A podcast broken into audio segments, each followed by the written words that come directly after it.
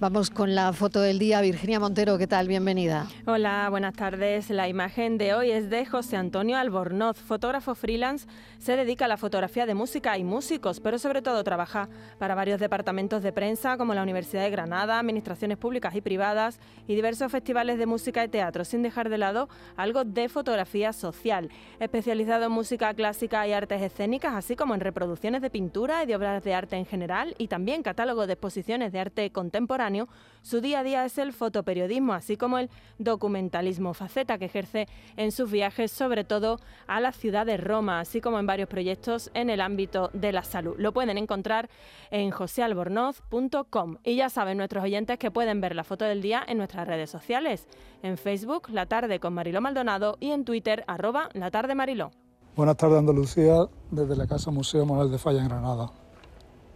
La foto que quería comentar hoy es una fotografía que tomé hace unos meses en Roma, caminando por el gueto judío, buscando el, lugar donde, donde dejaron abandonado el cadáver de Aldo Moro, primer ministro asesinado.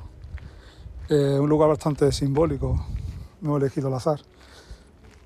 Pues está a medio camino entre la sede de democracia cristiana y el Partido Comunista, y en la época, el año 78. Eh, a girar la esquina encontré esta imagen que es un montón de, periódicos, quizás algunos de la época, amontonados, abandonados, húmedos, algún libro sumaba, tapado por un cartón y me pareció muy curioso, me pareció también otro símbolo, me parecía un, cadáver allí abandonado, otro cadáver.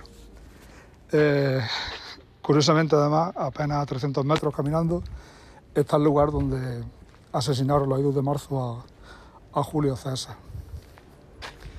En fin, el poder de la fotografía, la vida rima.